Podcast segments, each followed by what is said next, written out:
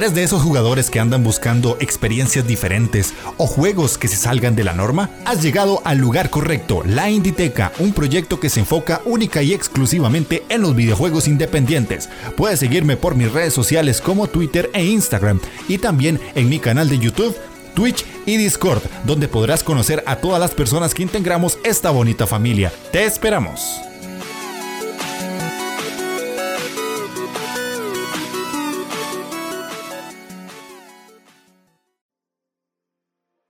Sean bienvenidos a la Inditeca, el podcast dedicado exclusivamente a los videojuegos independientes. Yo soy Jeff de Astoria y a mi derecha, para los que están en stream, está Schultz, el otro miembro oficial de la Inditeca, para hablar de los Indies of the Year, esos mejores indies de este año, porque yo no iba a hacer unos GOTI metiendo triple A y cosas así porque no va con el canal, básicamente. Y el día de hoy vamos a hablar de cinco jueguitos cada uno para sacar a ese gran juego del año para nosotros. Obviamente puede ser que el mío sea distinto al de Scholz o los dos coincidamos, no se sabe, al final del programa lo veremos. Y la idea de esto es que ustedes también nos dejen en comentarios, ya sea en el canal de YouTube, en el post de Twitch, en el post de Twitter, en el canal de, de Discord hay un canal de podcast que pueden dejar ahí también sus comentarios por si no nos siguen en Discord. Y tienen muchas formas de decirnos cuál fue su mejor indie de este año, el que jugaron del 2021, no de años anteriores que jugaron este año. ¿Ah? Abogado Freak. Entonces, vamos a dar inicio, Scholz. ¿Cómo estás? Muy bien, la verdad. Eh, con harto calor. Eh, ya estamos muy cerca del verano aquí. No sé si se nota un poco mi outfit, eh, un poco inusual. Y como siempre contento de, hablar de indies, de, estar en este espacio y mencionar eh, grandes juegos en el fondo, porque es una selección de los mejores indies que jugamos. Y precisamente no es que juguemos pocos indies, así que eh, es algo que se quería hacer hace tiempo y, ah, por fin llegó el día tan esperado, ¿no es cierto? Sí, sí, ya tocaba hablar de esto y espero que lo sigamos haciendo en próximos años porque siempre hay mucho que, jugar y, la ventaja tuya y, mía es que como nos van dando keys, tenemos como que bastante que probar ahí. Y no es que te paso yo la key, está ahí en, la cuenta de Steam, sea como sea. Y eh, yo siento que este año hemos, hemos tenido la suerte de, tanto vos como yo jugar bastantes juegos del año que, que estamos terminando. Cosa que años anteriores yo no había tenido tanta oportunidad. No sé, en el caso tuyo, si es así o si habías tenido más chance años anteriores. Em, yo creo que el año pasado recién comencé a jugar lo que serían como juegos de estreno. Mm. Más que nada por el Game Pass. Ahora, entre el Game Pass, las claves, que empecé a trabajar, que me compré una Switch, mm. que, me compro los estrenos. eh, Sí, jugué hartos juegos de, este año, más que de costumbre. Y harto indie en. Sí, sí, sí, yo, yo también. De hecho, te soy sincero, yo creo que hace muchos años no jugaba tanto juego recién salido. Porque a como yo vivía y a como yo gastaba mi dinero, siempre eran juegos de, que estaban en descuento porque ya tenían mucho de haber salido. Y de hecho, el, el Game Pass es principal culpable de eso, porque por 10 euritos, 10 dolaritos, yo puedo acceder a, juegos nuevos que de otra manera sería imposible. Sí, no es una gran ayuda, sin duda. Mm. Y bueno, además que como yo tengo la el Game Pass en consola, igual agarro cosas que a veces no salen en PC. Bueno, mm. últimamente todo sale en PC, pero hay una que otra cosa que agarro antes, porque salen antes en consola o, o al revés, antes en PC y después en consola, pero eh, sí, te da mucha libertad para jugar cosas sobre todo novedosas. precisamente mi top está plegado de cosas del Game Pass y claves. Ajá, ajá. Y hay un, juego que chin chin ahí para que dije, quiero esto. cachín, cachín, papá, lo quiero, digo yo. ok, ok. Una pregunta que, me gusta hacerte antes de, o me gustaría hacerte antes de empezar es, ¿cómo ves de forma global el año en tema videojuegos? ¿Te parece bueno, malo? O sea, si analizamos este año, yo diría para. No, pero no me hables de cerveza, es que. me, me distrae de, nuevo. Eh, analizando el año, eh, dice que fue un año bastante flojo en, en, títulos. Yo no estoy muy de acuerdo con esa observación. Obviamente, si lo ves desde los juegos como con presupuestos grandes o, o grandes licencias, digamos que fue un, se podría decir que fue un año flojo para todos los sistemas, ¿no es cierto? Sabemos que hay varios retrasos producto del, tema de la pandemia, de, de, que no se están vendiendo tan bien las consolas de nueva generación, por supuesto, y, y diría que gracias a eso han podido reflotar eh, títulos que yo creo que en otros años hubieran pasado un poco más desapercibidos. De hecho, eso se notó, por ejemplo, en The Game Awards. Yo decía, yo nunca en mi vida hubiera esperado ver, un, por ejemplo, un Metroid. Mm en, una gala, porque no es una saga como muy potente a nivel de, impacto o a nivel económico, siempre se ha vendido mal. Y eso que estamos hablando de algo de Nintendo. Ahora, imagínense, imagínense si eso pasa con Nintendo, obviamente eso también pasó con los títulos independientes, ¿no es cierto? Mm. Hay muchos juegos que brillaron eh, este año porque había cierta escasez como de nombres grandes. Y gracias al Game Pass fueron apareciendo, no sé, cosas como que, por ejemplo, no está en mi por ejemplo, de Cyber Child, que se habló mucho, mucho, mucho, siendo un juego de. Eh, bueno, pero era algo que se venía haciendo ya por otros estudios también, ¿no es cierto? tampoco era como la, gran novedad y obviamente otro tipo de títulos también fueron apareciendo, pero tampoco quiero spoilear demasiado mi lista. Pero yo lo encontré un buen año para, el mundo independiente, sobre todo. Como siempre, salieron una infinidad de títulos nuevos. Sabemos que al año salen 2.000, 3.000 juegos. Y para el que busca, sí que va a encontrar cosas buenas. Solo que este año había que hacer quizás un poco más de esfuerzo ahí entre tiendas y plataformas. Sí, yo, yo tengo la misma lectura del año. Siento que fue muy bueno para los indies y para los AA. Es creo que uno de los años más llamativos de la falta de un AAA grande como cada cierto tiempo, que normalmente si fuera un año común y corriente sin pandemia y sin todo el montón de retrasos por las consolas y los microchips y todo esto, que normalmente estamos acostumbrados a recibir un gran título cada dos, tres meses. Y este año fue muy particular, estuvieron muy espaciados y eso permitió que muchos juegos salieran y, dieran la, milla extra en el sentido de que la gente los probara, les diera un poquito más de cariño y no solamente se quedara con los grandes títulos y las grandes eh, producciones de los estudios AAA de Sony, de Xbox e incluso Nintendo.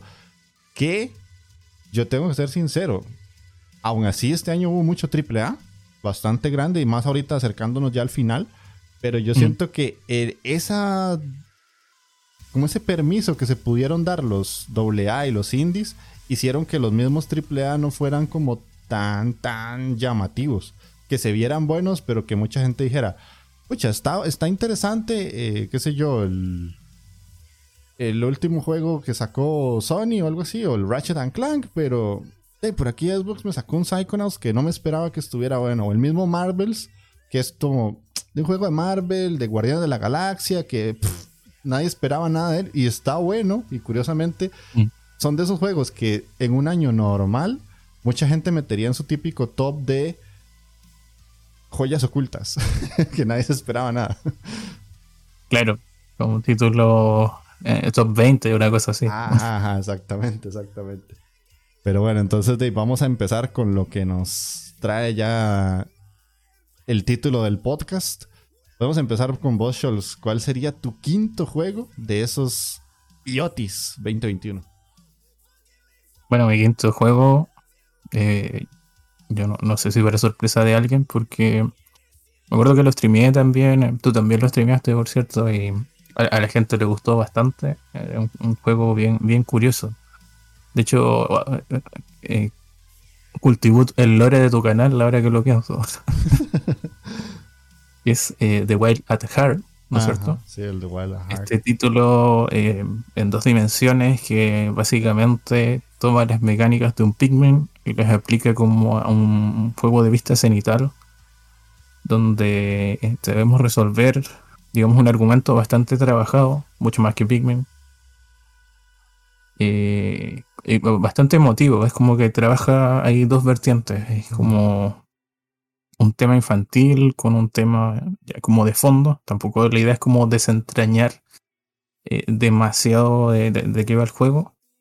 Pero básicamente manejamos un personaje que va a controlar una especie de aspiradora y con eso va a poder este coger, digamos, y, lanzar a unos pequeños seres mágicos que viven en un bosque al que solo pueden acceder, digamos, niños, al parecer, especiales también, relacionados con este bosque de una u otra forma. Y vamos a tener que resolver el, problema, la oscuridad que, se cierne sobre este bosque que parece que va, a destruir esto y se puede liberar al mundo, ¿no es cierto? Un título eh, muy mágico, ¿no es cierto? Tiene esta hora de aventura como de alguien que esperaría, no sé, de alguien como de, una época de 10 años, ponte tú. Es muy de, de, esas películas que uno veía por ahí, eh, de, ese estilo, ¿no es cierto? A, esa edad. Y te atrapa, te va atrapando porque la mecánica es bastante divertida, los personajes son carismáticos, ¿no es cierto? Todos de una u otra forma.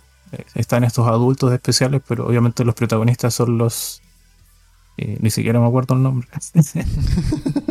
Pero recordemos las popofrutas. frutas quedémonos con eso. Y obviamente hay de distintos tipos y tiene cierta, digamos, exploración, ¿no es cierto? Tú puedes completar el juego al 100%, así resuelves todos los puzzles, eh, donde tienes que ir haciendo a veces cosas bastante complicadas, como mezclar distintos tipos de eh, Pikmin's indies. Y en general está eh, bien trabajado en todos sus apartados. El, combate final es súper entretenido, es exigente. Digamos que tienes este. Puedes ir mejorando la, cantidad de, secuaces que puedes tener, por darles un nombre. Minions. Era como. Mm. Era como algo de hadas, hadas, demonios. Los adalingos. Adalingos, gracias. Ese era el término los adalingos hay de, ¿no de fuego, de hielo, eh, lunares. Eh.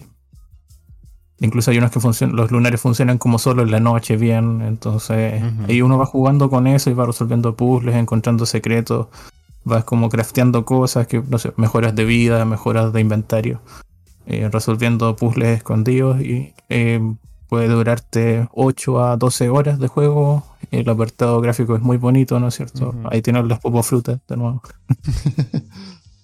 Y sin duda es un título que recomiendo bastante. Creo que todavía está en Game Pass. Y si no, eh, también me atrevería a decir que es una buena idea comprarlo. Creo que Alexia, de hecho, lo compró. Así que mm, les recomiendo mucho que jueguen eh, The Wild at Heart.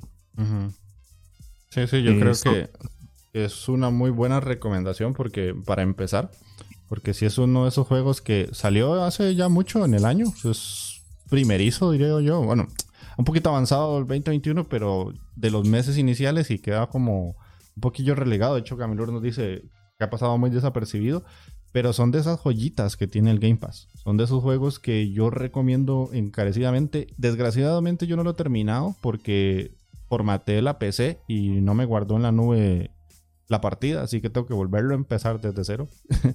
y me da un poco de pereza, pero lo que jugué, que fue bastante, y, sí, es parte del lore de la Inditeca, porque ahora las, las moneditas para cambiar los puntos de canal se llaman popofrutas, y, los que nos vienen a ver aquí al stream, ahora a todos les digo panitas, porque les han empezado a, a hacer panitas, panitas, panitas, y por ahí se, se creó un lore bonito.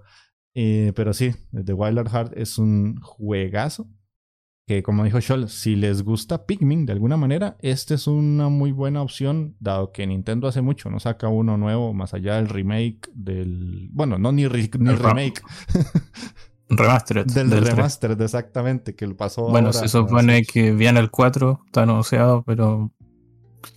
Eh, incluso si no les gusta Pikmin, vale la pena por sí solo. Exactamente. El juego se llama The Wild at Heart. The Wild at Heart. Ah, sí. Ahí está en el chat.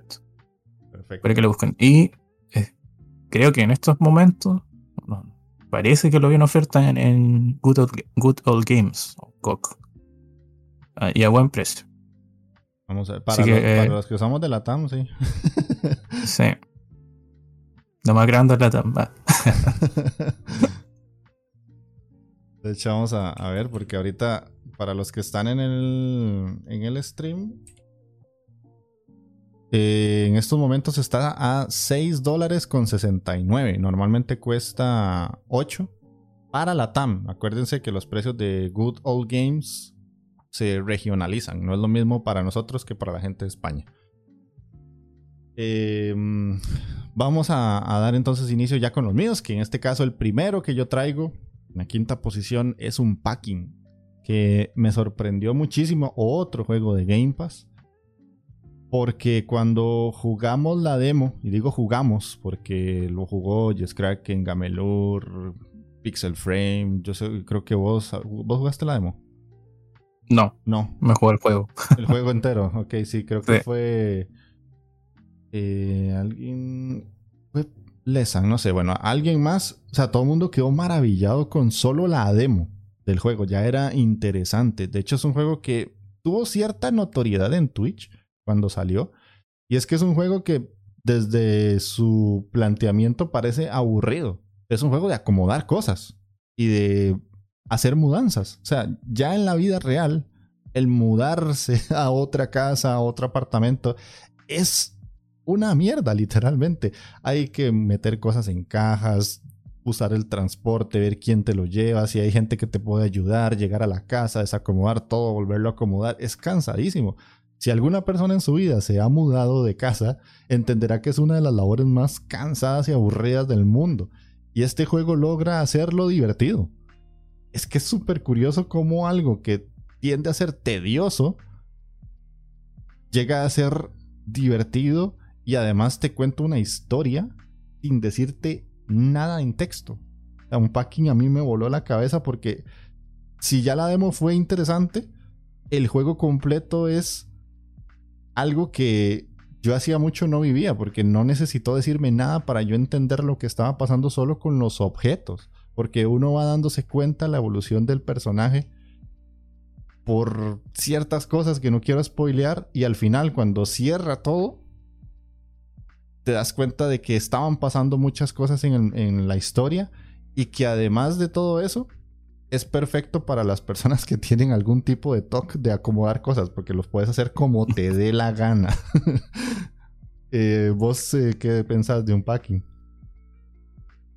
No, mira, es de los últimos juegos que completé. De hecho, yo creo que lo habría terminado la semana pasada, porque estas últimas semanas han sido medio complicadas para jugar pero eh, lo disfruté bastante. Es un, digamos, sí es entretenido, eh, a pesar de que quizás ordenar cosas como tú dices no, es nada como muy satisfactorio. Eh, digamos, además que es realista, realista en, las mudanzas, porque tú dices mudarse no es divertido, pero por ejemplo, está este juego que se llama Moving Out, donde es súper irreal el cómo haces una mudanza, ¿no es cierto? Y aparecen después aparecen cosas más fantásticas y y cosas como que modifican mucho el diseño de niveles. No, este juego es literalmente desempacar y ordenar eh, y poner objetos en un lugar determinado y que más o menos sean coherentes, ¿no es cierto? Porque el juego tiene ciertas reglas para ciertos objetos. No puedes poner una frazada, no sé, en la ventana, por ejemplo. Una, o tu PlayStation 4 arriba de la cama. Sí. Ah, aunque quieras dormir con tu PlayStation 4, no, no puedes. El juego dice que no, entonces. Sí, exacto. Digamos, si respeta esas cosas, vas a completar los niveles del juego. Hay algunos secretos, por ejemplo. Voy a dar un, así, un, pequeño spoiler. Eh, sumar en un refrigerador. Ajá, ajá. Sí, de hecho el juego tiene como unas postalitas o pegatinas, como le quieran llamar, por completar ciertas eh, cosas o, o, ciertos órdenes de algo y te da una postalita y eso lo puedes poner en, como en una foto y que se quedará bonito y puedes llegar a completar el 100% del juego de esa manera.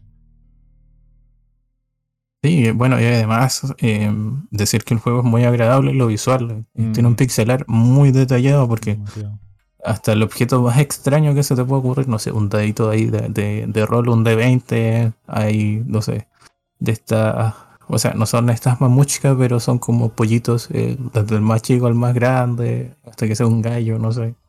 Y una infinidad de, cosas que tú dirías que quizás sí podrían estar en tu casa o puede que no.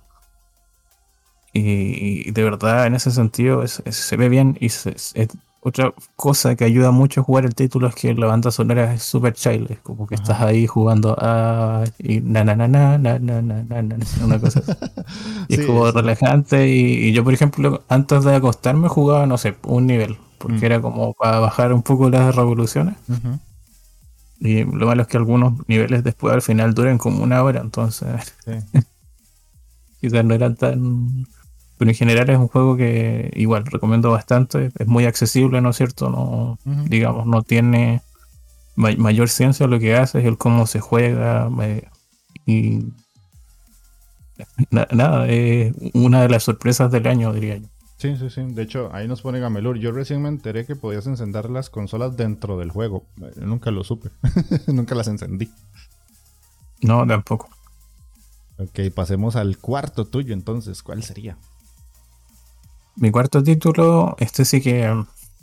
O sea, si son fieles seguidores de la Inditeca y ven los videos del canal, eh, lo van a conocer. Si no es así, eh, un reto. Eh, pero recomiendo que vayan a ver este review, porque le hice una review. El título se llama Los Rings, que es un juego surcoreano. Es un, un género súper poco visto en los videojuegos. Se llama Metroidvania, no sé si lo ubican. sí, ese género que, es allá solo de coreanos. claro, eso es algo que se juega solamente en Corea.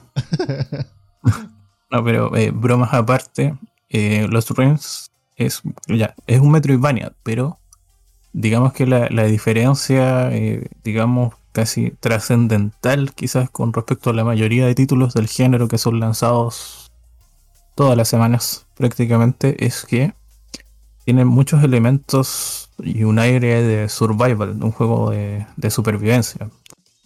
Porque eh, tienes que estar muy atento al entorno, a los enemigos y digamos a los elementos que están en juego. Eh, por ejemplo, si ven el video van a ver que si yo tengo un arma con veneno y se me ocurre golpear el agua, voy a envenenar toda el agua. Mm. Y si yo no tengo protección contra el veneno, esa agua me va a matar y también quizás a, un enemigo que no, no tenga ese tipo de protección. Lo mismo ocurre si electrifico el agua, por ejemplo, o si se me ocurre encender fuego al lado del aceite. Y, así con varios distintos tipos de sinergia. Por ejemplo, hay muchas trampas en los niveles que tú te matan, te hacen mucho daño y tienes que estar constantemente curándote y cambiando de ítems para resistir eh, ciertas afecciones o no o que sean más efectivas contra, no sé, una raza de, orcos, pero después tienes que luchar contra eh, slimes. Y eso le da mucho juego, digamos, a este título, que es un juego donde habré muerto una cantidad de veces. que, quedaba con así una vena porque ah, no sé, avanzaba mucho y de repente me mataba cualquier cosa por, por no poner atención, digamos, o porque pisaba un botón de trampa. Y pese a ello se disfruta bastante por eh, esa manera en que tú puedes jugar. Porque además hay muchas formas de resolverle las situaciones. Obviamente está como la fuerza bruta. Y a medida que avanzas vas ganando, no sé, más resistencias para hacer distinto tipo de cosas. Así que de verdad fue una sorpresa en ese sentido. Además que para quienes jugaron Momodora eh, Reverie Under the Moonlight, que sería el Momodora 4, o el Momodora Metroidvania, porque los otros son plataformeros, se parece mucho, mucho a, Momodora en ese sentido, un poco en el combate a la hora de hacer eh, rodar, por ejemplo, de, esquivar o de pelear contra jefes un poco gigantes y, abusivos. Y por otra parte también tiene como, no sé, misiones secundarias, distintos finales. Una historia bastante críptica e interesante porque, bueno, en realidad suena bastante anime de que oh, aparezco en un castillo, no recuerdo quién soy, tengo que averiguar cómo volver a casa. Y bueno, ahí van pasando varias cosas que van dando pequeños plot twists, ¿no es mm. cierto? Así que yo creo que nadie habla de este juego en realidad. Eh, nos llegó por aquí, ¿no es cierto? Sí. Y yo, lo recomiendo bastante porque es solvente a nivel visual también, eh, tiene una buena duración. De hecho, cuando terminas el juego, después puedes como jugar un modo donde controlas a jefes mm. para resolver como una side story, que es mucho más difícil también porque los jefes tienen un conjunto de habilidades eh, limitado. O sea, siempre van a hacer lo mismo. En cambio, tu personaje podía variar mucho lo que podía hacer. Así que, de verdad, peguenle un ojo en la review si no la han visto en el canal de la Inditeca y, y denle una oportunidad a los Rings. Sí, yo, este, lo, lo, jugaste vos, le hiciste el video y todo. Yo del todo no lo, no lo jugué. Em, pero sí, me llamaba mucho la atención. De hecho, fue por eso que pedí la aquí, porque yo dije, pucha, se, ve interesante. Y de, pues aquí el, el, Lord Metroidvania sos vos, así que hice bien en darle la aquí a la persona indicada. o no sé si yo te di la aquí o nada más la canjeé en Steam y ahí la jugaste, pero el, juego al menos, el, quien le hizo la review fue la persona indicada. Porque yo, si bien me gusta el género, ya soy un poquito quemado de y para justificar lo que acabo de decir, traigo un juego que me sorprendió mucho. Porque Before Your Eyes me dejó con un muy buen sabor de boca. Ese es el típico jueguito que no esperas nada de él. No tenés ni una pizca de esperanza y ves un juego de una historia cualquiera y de el típico juego triste que Simplemente te va a poner a ver una historia, dar clic en dos, tres lugares y listo. Pero ¿qué va? El juego es otra cosa porque lo comenté en la taberna del androide y, también lo comenté en el podcast de Gamelur. Es el juego que usa la cámara. O sea, para poderlo jugar necesitamos una, una webcam o una cámara que esté conectada al PC porque capta nuestro parpadeo. Entonces lo más interesante de todo es eso, que uno está jugando y no tiene que usar casi nada más allá del, mouse o el ratón y tus ojos, es algo que normalmente no estamos acostumbrados a hacerlo porque siempre estamos o con el mando en las manos o con el teclado y el ratón o no sé, si es la Switch con la misma Switch en las manos.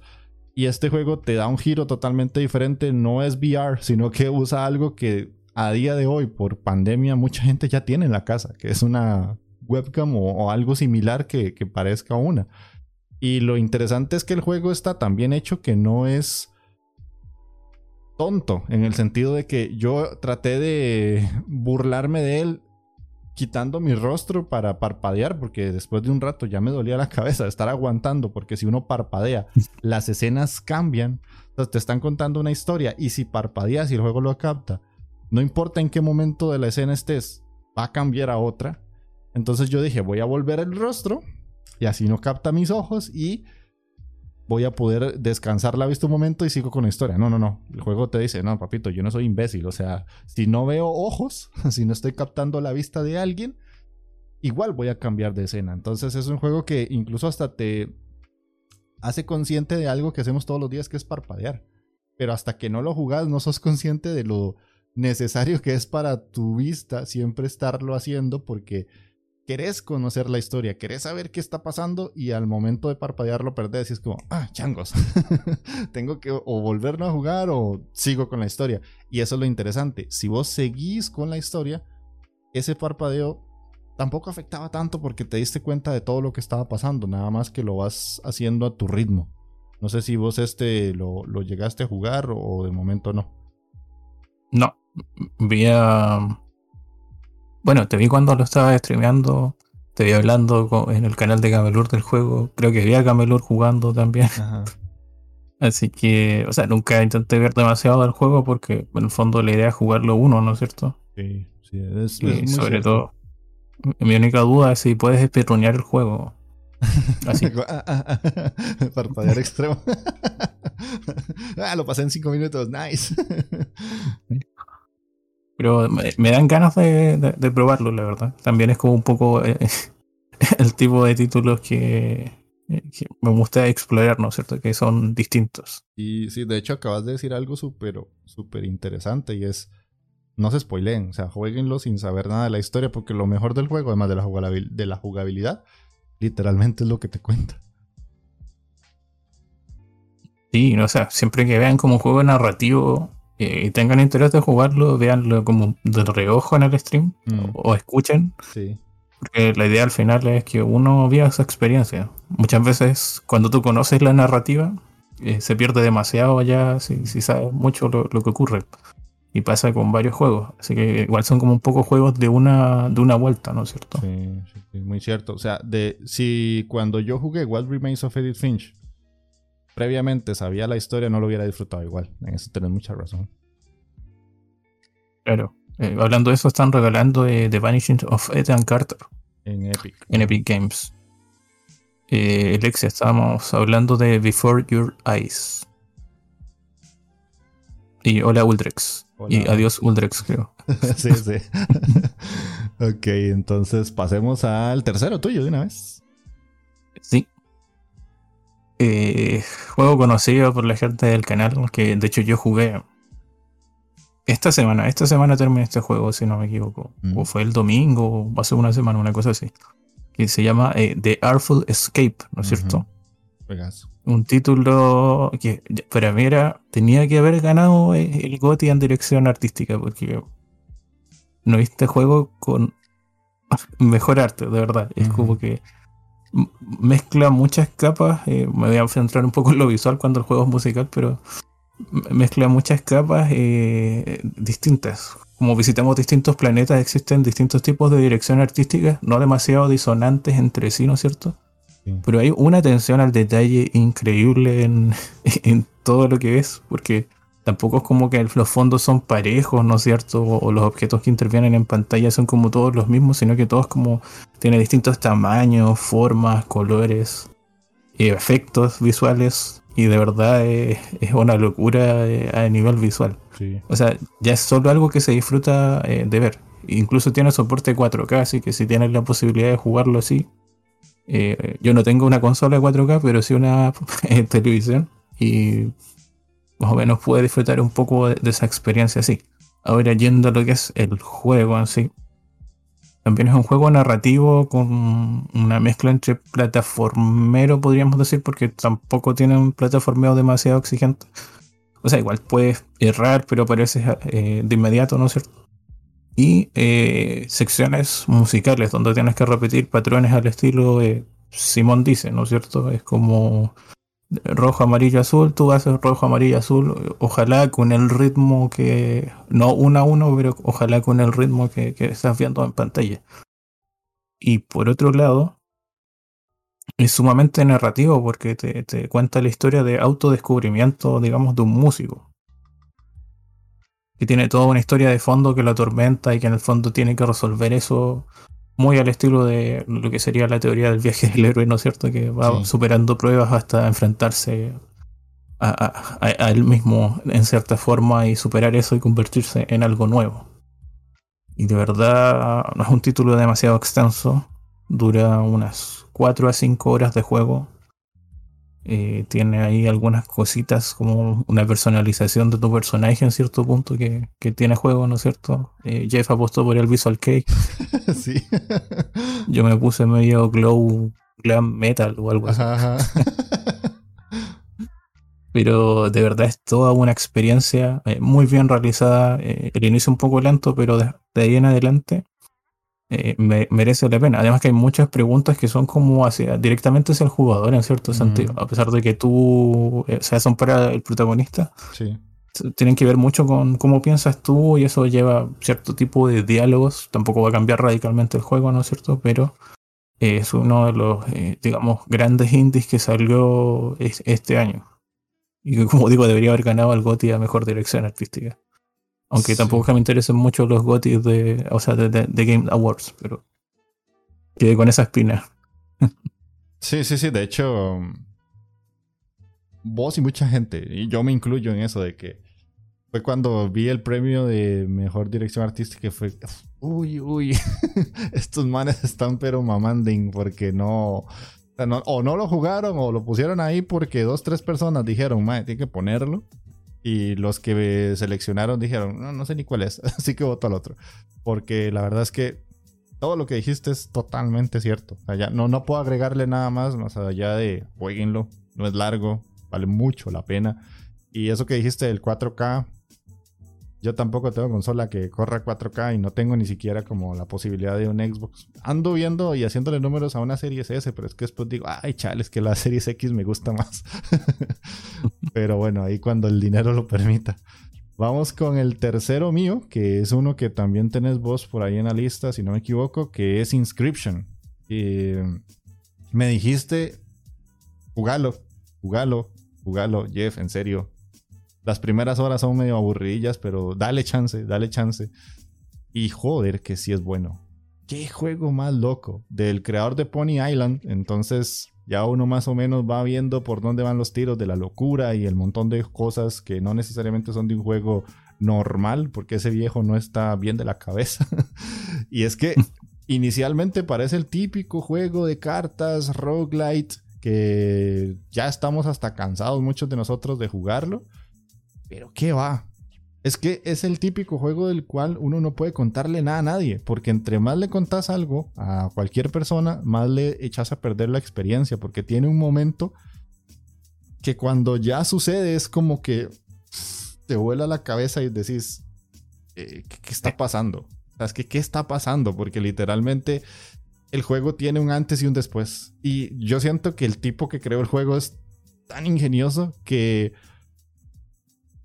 el juego por sí solo tiene hasta un juego dentro de sí mismo. Que vos puedes jugar el juego de las cartas. ¿Cuántas veces creas? y el juego es eso. Ya si lo querés terminar o no, puede que se te dé por continuar la historia, pero perfectamente es en la base jugable un juego roguelite de cartas. y es algo más. Y es algo, y es muchas cosas más. Y es muchas cosas más, exactamente. Em, es que no puedo decir mucho más. O sea, en serio, si yo quisiera, diría todo lo que sé, pero son de esos juegos que entre menos se sepa, literalmente menos de menos menos. O sea, ojalá ir virgen a jugarlo, es como más vale la pena. Y como me dijo Scholz a mí, si al inicio les cuesta o les parece muy normalucho, sigan, sigan, sigan pusheando porque la recompensa es buena, muy buena. Es complicado hablar de Inscription, eso es lo malo. Eso es lo malo. Mm, es un problema hablar de, Inscription, lamentablemente para su publicidad. Sí, sí, sí, eh, entonces vamos con el siguiente tuyo, que sería el mismo, ¿o no? Mira, perdón por eh, adelantar un poco las cosas. Pero mi segundo juego es Everhood. Ah, Everhood. Ese juego que yo no conozco nada. que, no, iba a nombrar nadie aquí. Everhood. Que es un juego bueno que conocí por ti, ¿no es cierto? Mm. En tu stream. Que ahí lo vi a medias porque dije, no, quiero jugar esto, pero no sé si lo jugué. Y me tomó un tiempo, pero lo jugué. Lo jugué, me acuerdo que lo jugué en stream también. Eh, y bueno, ¿qué juego? Para empezar, toma cosas de Undertale, que es un juego que me gusta bastante, pero no es necesariamente lo mismo, sino como que un poco la estética, al fin y al cabo, como que la, replica mucho, pero también toma cosas de juegos como de, de, no sé, Terranigma, por dar un ejemplo, de, Super Nintendo, en algún punto tiene como muchas referencias, ¿no es cierto?, a, distintos tipos de títulos, situaciones de, la cultura popular o, geek, si quieres verlo así. Y a su vez es un juego rítmico eh, o, o contrarrítmico. Exacto. porque lo que vamos a hacer es esquivar el ritmo de nuestros contrincantes, ¿no es cierto? Mm. Que no necesariamente son personajes, sino que nos vamos a enfrentar contra lo más impensado probablemente. Y, y además tiene una historia eh, muy bien construida, ¿no es cierto? Tenemos este misterio de nuestro protagonista, que es esta marioneta roja que recuerda un poco ajeno de Super Mario RPG. Eh, inserte llantos de gente de Super Smash Bros. aquí. Y eh, digamos que tiene una bastante buena duración, ¿no es cierto? Tiene como muy parte, dos partes muy diferenciadas donde la jugabilidad cambia drásticamente y además tiene cinco finales distintos. Mm. Mi favorito es el uno donde tienes que caminar cuatro horas en dirección hacia la derecha. Claramente lo hiciste porque sos así hardcore gamer. No, no, no, no, andaba con ganas de eso, pero me recordó un poco a, una eh, cometa, estrella secreta en Braid donde tenías que esperar que pasen cuatro horas para que se mueva una plataforma. No jodas. Para sacar el final secreto de Braid, por ejemplo. Era eh, algo muy, muy así. Lo que se hizo fue el final secreto eh, contra como. No, sería como spoilear demasiado, pero es como. Saqué, si no me equivoco, tres finales. Ajá. Normal, el especial y mentira. Y hay uno que quedé pegado porque el jefe era demasiado complicado. Mm. Que eran como los gnomos creadores, que son los creadores del juego. Versión extrema. Opa. Versión extrema que no, no, puedes, no hay checkpoint ahí. Tienes que hacerlo sí o sí, son cuatro minutos y medio. De esquivar un, bullet hell de, de notas de distinto tipo pero tampoco me voy a adentrar demasiado porque yo creo que hay que dejarte tieso. sí, no, de hecho aquí creo que eh, es difícil porque ya todo el mundo lo sabe, ¿verdad? Eh, no, voy a decir mucho, pero el mío, el, mi, mi Gotti ahorita voy a hablar de él. Para pasar a mi segundo, que en este caso es Valheim. me sorprendió montones. Eh, Valheim es ese juego que no se me va a olvidar nunca porque cuando me llegó un correo de un chico español que entrevisté en la primera temporada de la Inditeca, em, él me dijo, ¿querés que te mande correos de cuando tenga posibilidad de darte un juego, una clave? Y yo, ok, está bien. Y todos los meses me llegan mínimo 7, 8 correos de él. Muchas veces no son indies, son AAA. Y me acuerdo que ese día me llegó la clave, yo estaba recién despertando y veo, dice Valheim, un juego de vikingos y supervivencia. Y yo, hey, pidámosle la clave, ¿qué, qué va a pasar? No, no puede pasar nada mal. Y era un estudio que recién estaba sacando su primer juego. Me dio la clave una semana antes de que saliera y me dijo, por favor no le diga nada a nadie. Si va a sacar contenido, hágalo hasta que ya el juego esté en venta. Ahí sí me, fue muy claro. O sea, él me dijo, no lo haga.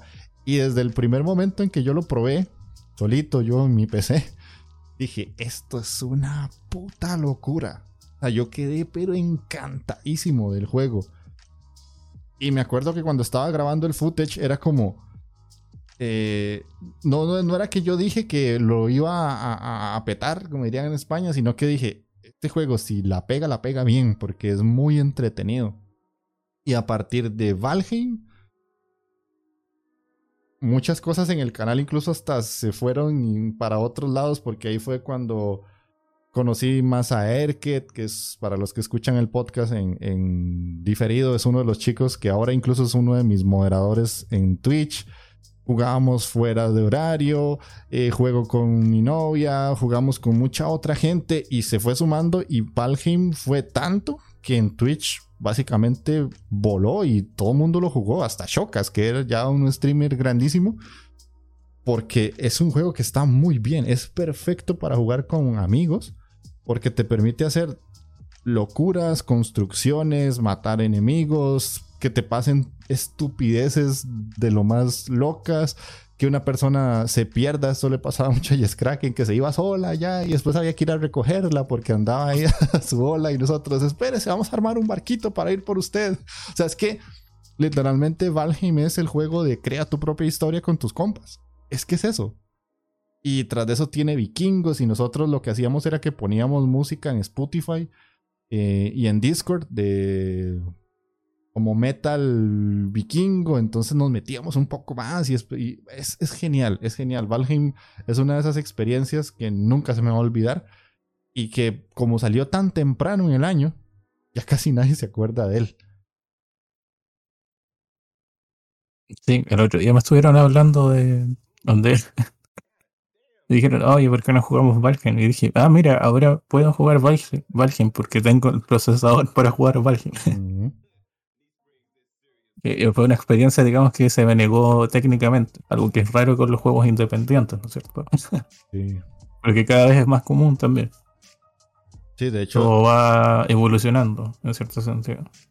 Exactamente, acabas de decir algo súper importante. El juego está solo en PC, si no me equivoco. No sé si ya habrá salido para consolas a día de hoy. pero no necesita una patata, o sea, necesita una buena compu, porque es un juego que exige bastante a la, PC. Yo me acuerdo que yo muchas veces lo jugaba en, en alto y cuando veía que le costaba un poquito lo bajaba medio. No sé si era cuestión de optimización, pero es que es un mundo abierto, pero literalmente es un mundo. o sea, no es como un mapa, no, es que es un mundo inmenso con biomas distintos y que todo es pixel pero es inmenso, es gigante. Que los enemigos que a veces te persiguen son troles inmensos, más grandes que tu personaje. Y puedes crear una casa gigantesca, la más gigante que quieras. O sea, el juego no tiene límites. Por eso digo que es como haz tu propia historia. Porque literalmente puedes hacer lo que te dé la gana.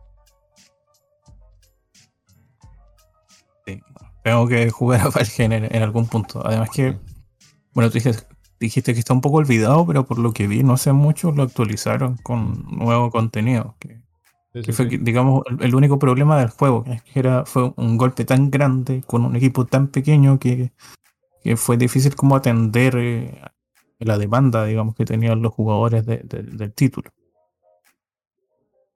Sí, de hecho, mm, me acuerdo que cuando pegó el pelotazo, tuvieron que acortar los tiempos de los objetivos de las actualizaciones y empezaron a contratar gente porque fue tanto el éxito que no les daba tiempo. El equipo es de cinco personas cuando el juego salió, un equipo súper pequeñito y ahora ya es más grande, ya metieron muchas más actualizaciones em, y además de eso, cuando la pegó en Twitch, pues como, gran, como la gran, mayor, gran mayoría de juegos independientes, eh, las actualizaciones no están pensadas para que salgan de aquí a la otra semana y el público es muy exigente y más cuando estás streameando lo que puede ser novedad hoy, pero ya pasado mañana es aburrido porque ya lo vi.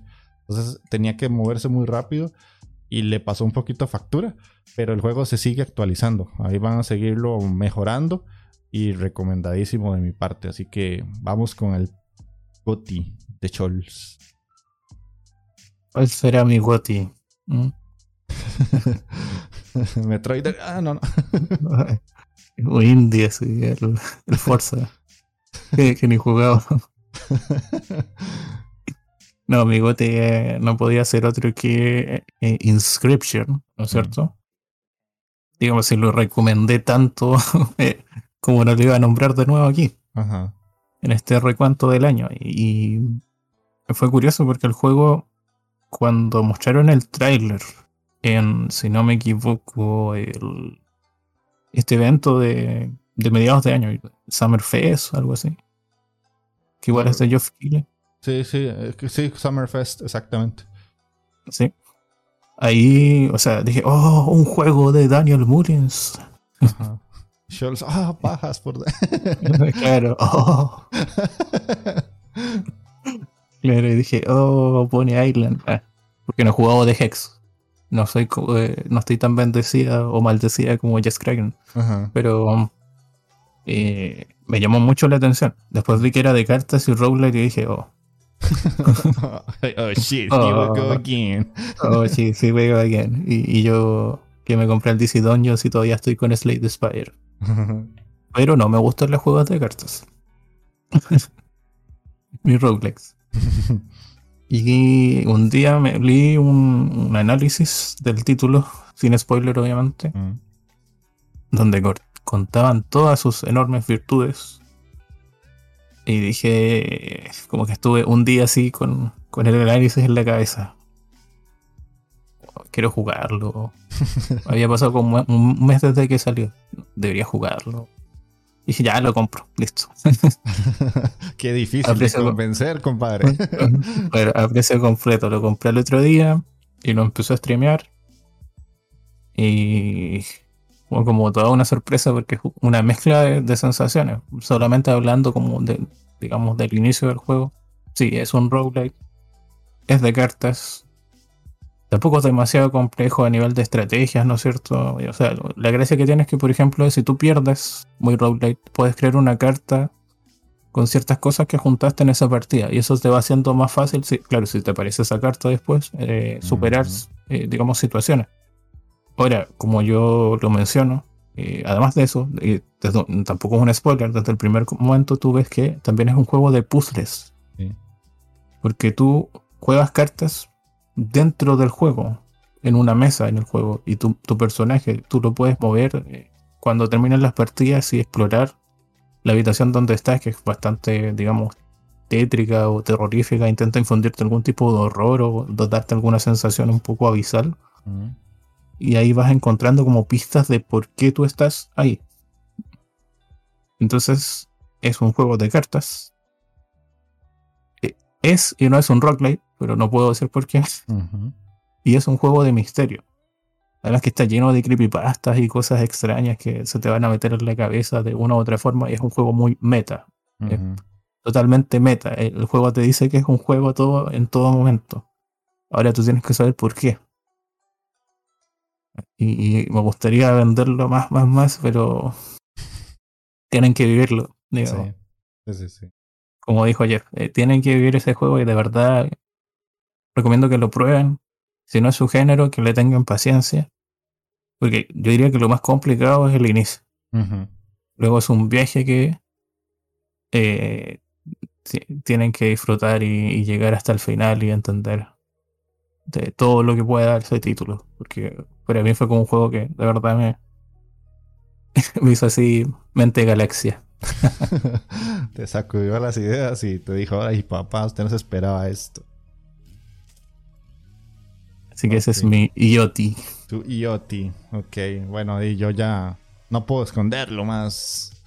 Ah, el Everhood se viene como el mejor juego del año. No hubo nada que lo superara. O sea, en todo el año no, no jugué nada mejor que esto. O sea, no sé si fue por jugarlo en stream y todo lo que pasó, porque de hecho Everhood para mí creo que significó mucho porque básicamente después de ese juego el canal de Twitch empezó a subir mucho. O sea, muchas de las personas que están ahorita en el chat conmigo las conocí mucho más por ese juego.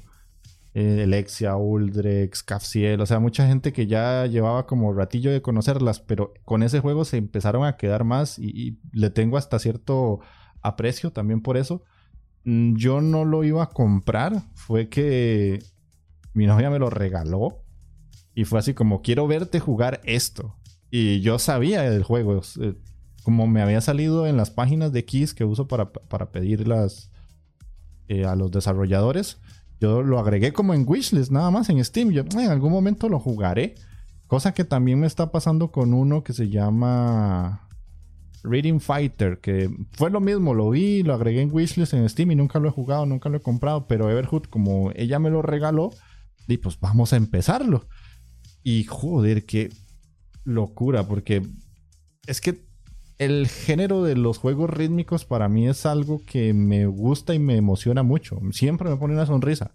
Si yo quiero jugar algo que me mantenga alegre, el juego rítmico es el que escojo. Porque mm, la Osuteca. porque básicamente me gustan mucho. Hasta los juegos de Hatsune Miku los disfruto un montón porque son rítmicos y ya.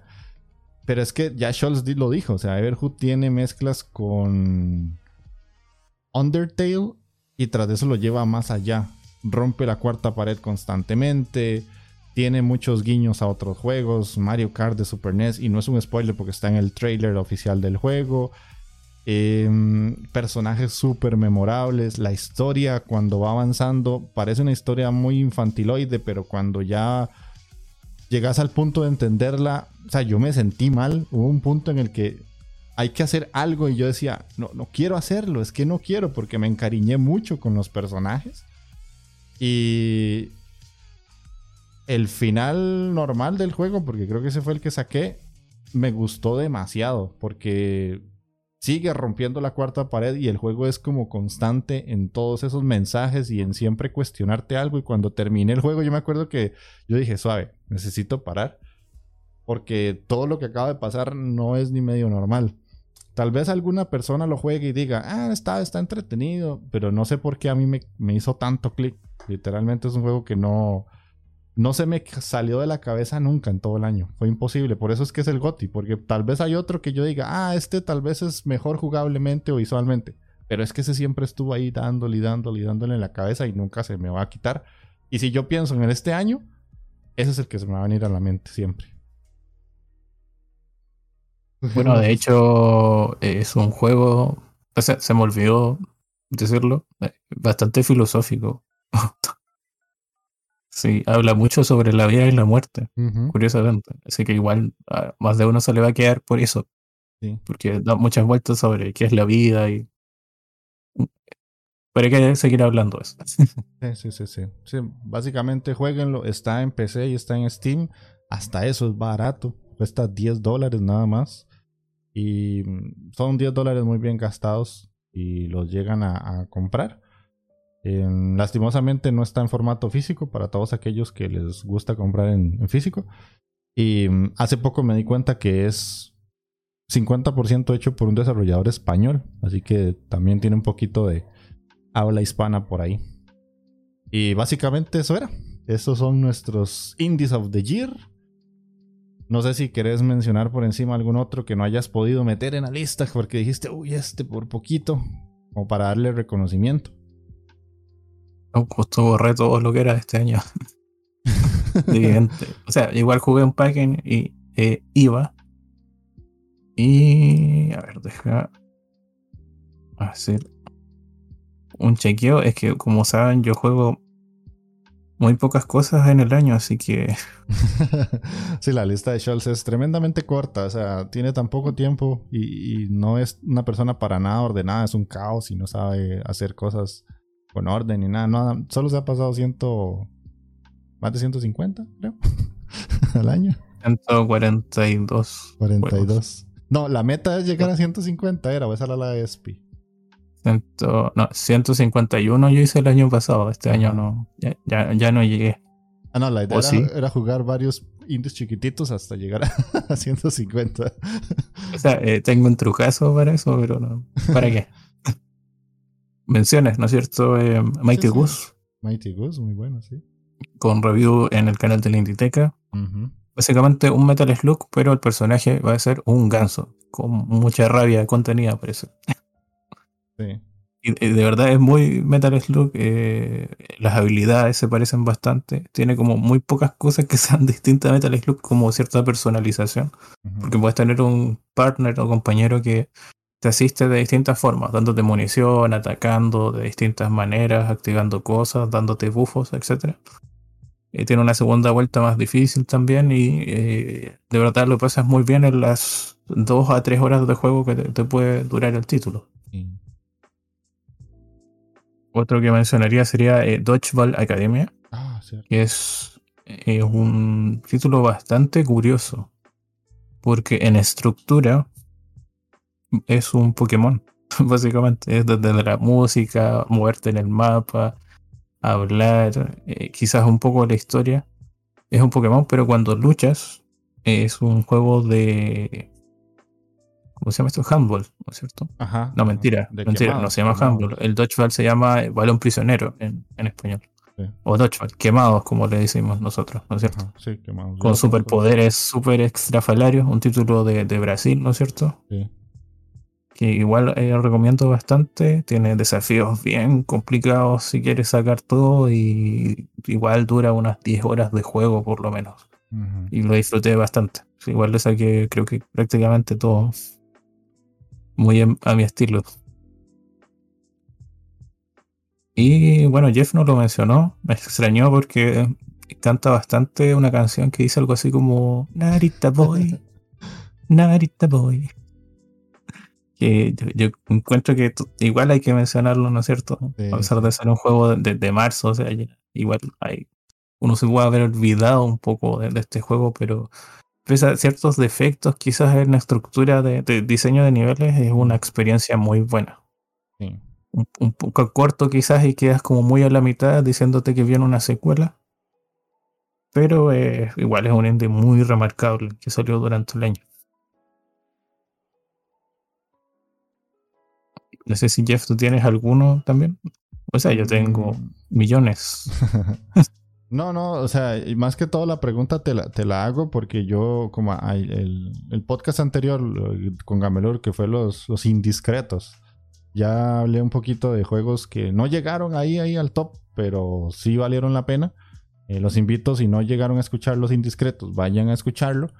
Em, no tenía yo tus, tus indiscretos, por decirlo así, este año, que vendrían siendo estos que me acabas de decir. Porque este, de ayer estabas de cumples. Entonces, eh, la, idea era también invitarte, pero bueno, ahí cuando se pueda. Lo único es que si todos los años te va a caer en el cumples, pues va a estar complicado.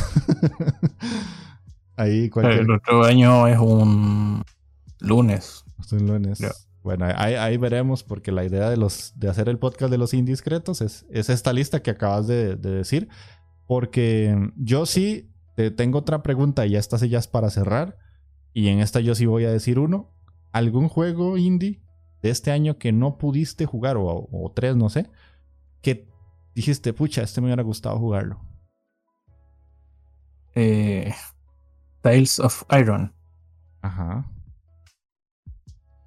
Era uno o tres. Como quieras, como quieras. Si, si solo uno, uno. Y si, si tenés más de uno. Bueno, Tales of Iron, el The Good Life. Y. Bueno, que de hecho son puras cosas que tengo instaladas en la Xbox. que no pude jugar al final. Y. O sea, lo jugué un poquitito, pero muy poco. Eh, Sable. Que le, tenía muchas ah, ganas. Sable, sí, Y, no me pude dedicar eh, demasiado. Eh, ah, él sí, cumplí años ayer ayer estuvo de, manteles largos el Scholz. Todos los 18 de diciembre, cumpleaños aquí el compadre. Eh, una semana antes de Navidad siempre. Si, se ajusta bien, puede tener doble regalo. Eh, siempre tengo doble regalo, por suerte. Aunque sea un par de calcetines, pero doble regalo. Son un par de calcetines y un boxer al final de año, no está mal. Pero bueno, entonces. Se, eh, rompen, así que. Sí, sí, sí. Los, los míos, eh, uno que acaba de salir, y es porque literalmente acaba de salir, que es The Gunk, que le tengo oh, muchas ganas. No sé. Sí, ok. No sé si estará bueno, malo o qué, pero no me quise spoilear de nada. Está bonito. Lo, vi en Player Podcast. Estaba jugando eh, anteayer. Ajá. Salió el 15. Ah, sí. y yo soy muy fanático de, los juegos de Image and Form, creadoras de Steam World, ¿no es cierto? Y, está, está coqueto, está bien coqueto. está coqueto, weón. Está coqueto, weón. Sí, ese, ese le, tengo muchas ganas y bueno, no sé si lo podré jugar antes de que acabe el año. Lo dudo mucho, pero mm, el otro sería Leesward, que ni siquiera lo tengo. O sea, no, no lo pude ni comprar. También. Es que hay tantos juegos. Eh. Sí. Atrasaron. Bueno, que, quedamos como en tres porque en realidad estaba pensando que no voy a operar nunca de mencionar cosas que quise jugar este año y no pude y que salieron este año. Sí, sí, sí. Eh, el último. Em, ya lo tengo ya, ya, ya lo tengo, pero no, no lo había podido comprar. es un metal, que ya lo puedo empezar, pero eh, le llevaba muchas ganas porque cuando vi todo el mundo jugándolo, yo, uff, y yo cada vez que entraba al, stream de alguien estaba jugando un metal, pero yo no veía nada porque si me, si me mato las bromas, no me van a hacer gracia cuando las vea. Y es que es un juego que hasta en español hace gracia porque el juego es creado por un estudio español o por una persona. Por un creador. Un metal, ¿no ves? Eh, un Epic. Un Epic Frank, un Epic Frank, exactamente. Entonces ya lo tengo porque lo compré ayer en Epic, que está dando descuento de, varios jueguitos y este estaba con descuento y aproveché. Pero bueno, eso serían las tres. Así que para toda la gente que está ahí en el chat con nosotros, se les agradece montones habernos acompañado. Tenemos una media bastante buena. se les agradece mucho la compañía y ojalá que el otro año también nos acompañen. Los streams no han terminado, por lo menos en, la Inditeca. Yo voy a seguir streameando hasta final de año. Pero los podcasts sí. Este ya es el último, último de todos.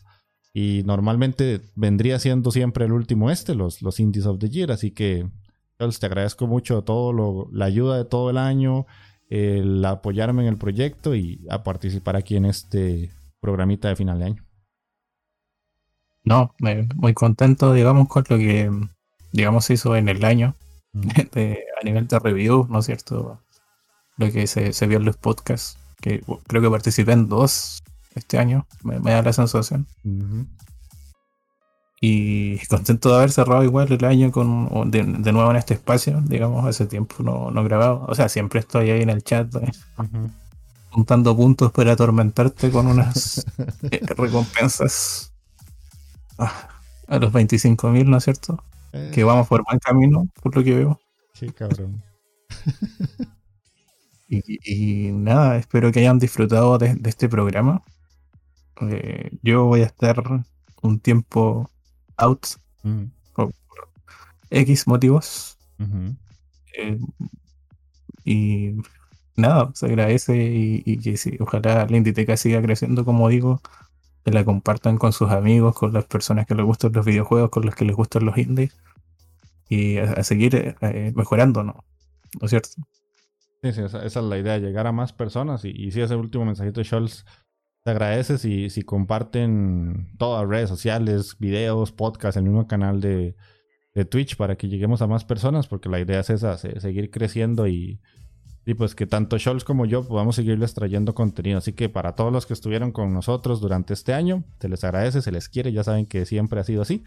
Y nos estamos escuchando y viendo en el otro año. Pura vida y chao. Hasta luego.